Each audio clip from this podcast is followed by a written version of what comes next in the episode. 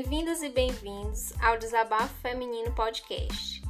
Eu sou Maria, enfermeira e mestranda do Programa de Pós-Graduação em Saúde e Comunidade da UF.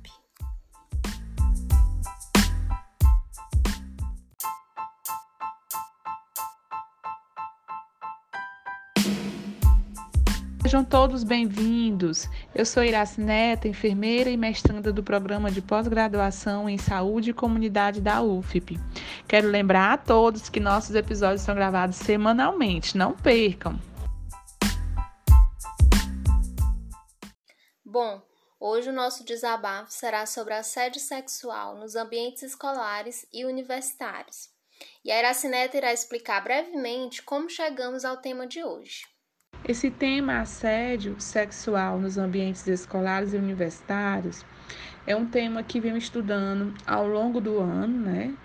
E para uma pesquisa do mestrado e que chama a atenção pela proporção que vem atingindo, pelos números de casos que a mídia vem mostrando em todo o Brasil e por apresentar a mulher como a principal vítima.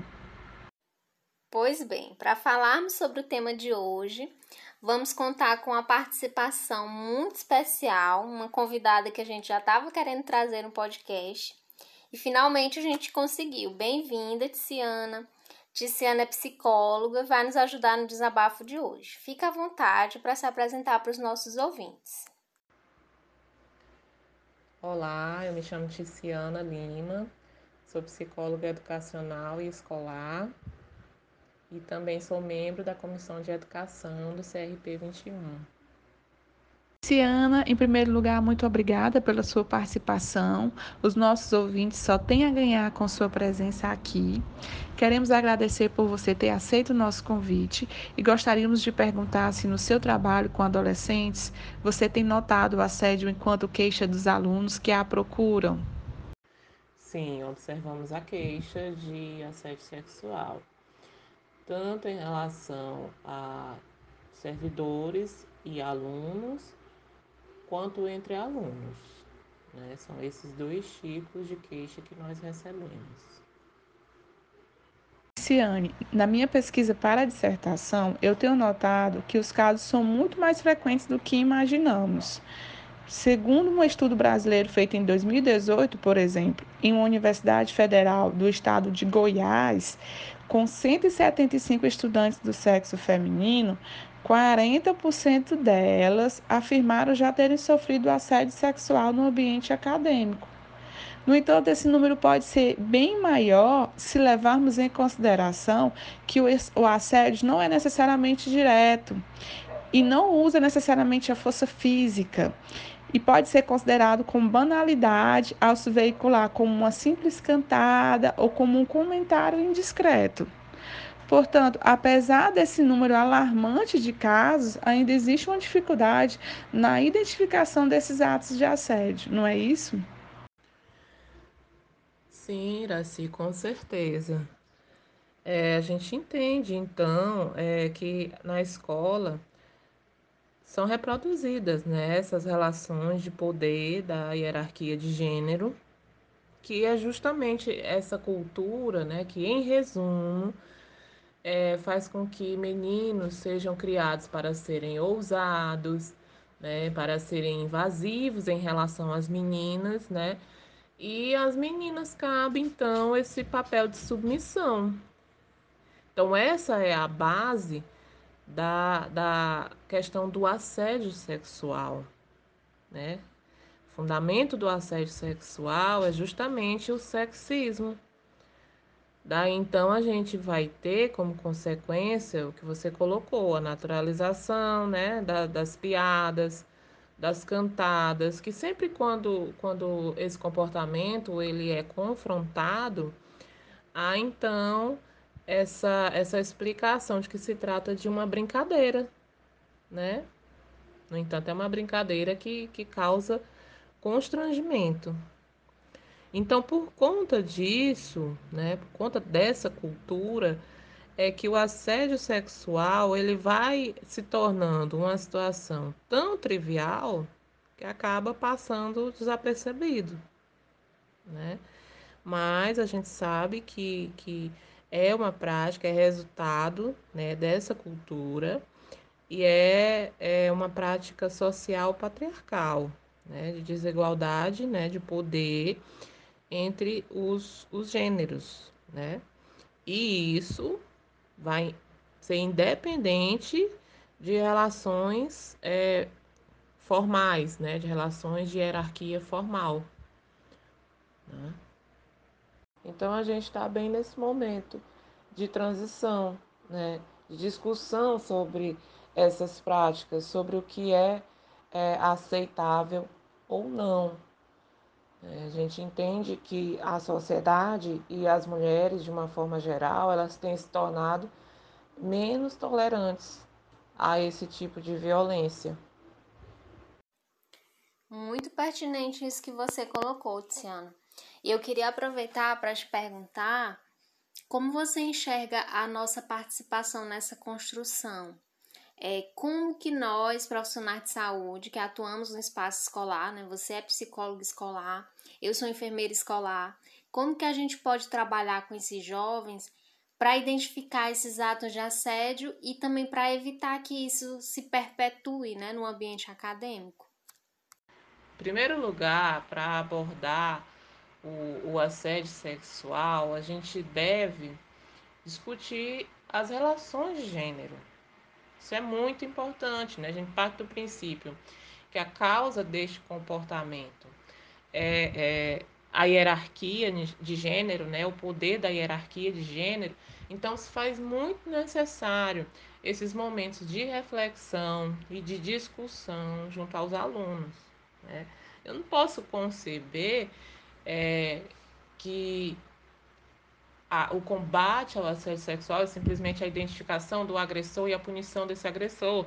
Né? A gente sabe que, que esse agressor ele, ele tem essa influência né, da, da nossa cultura, então ele não é alguém que tem um desvio de caráter ou que tem uma patologia. Né?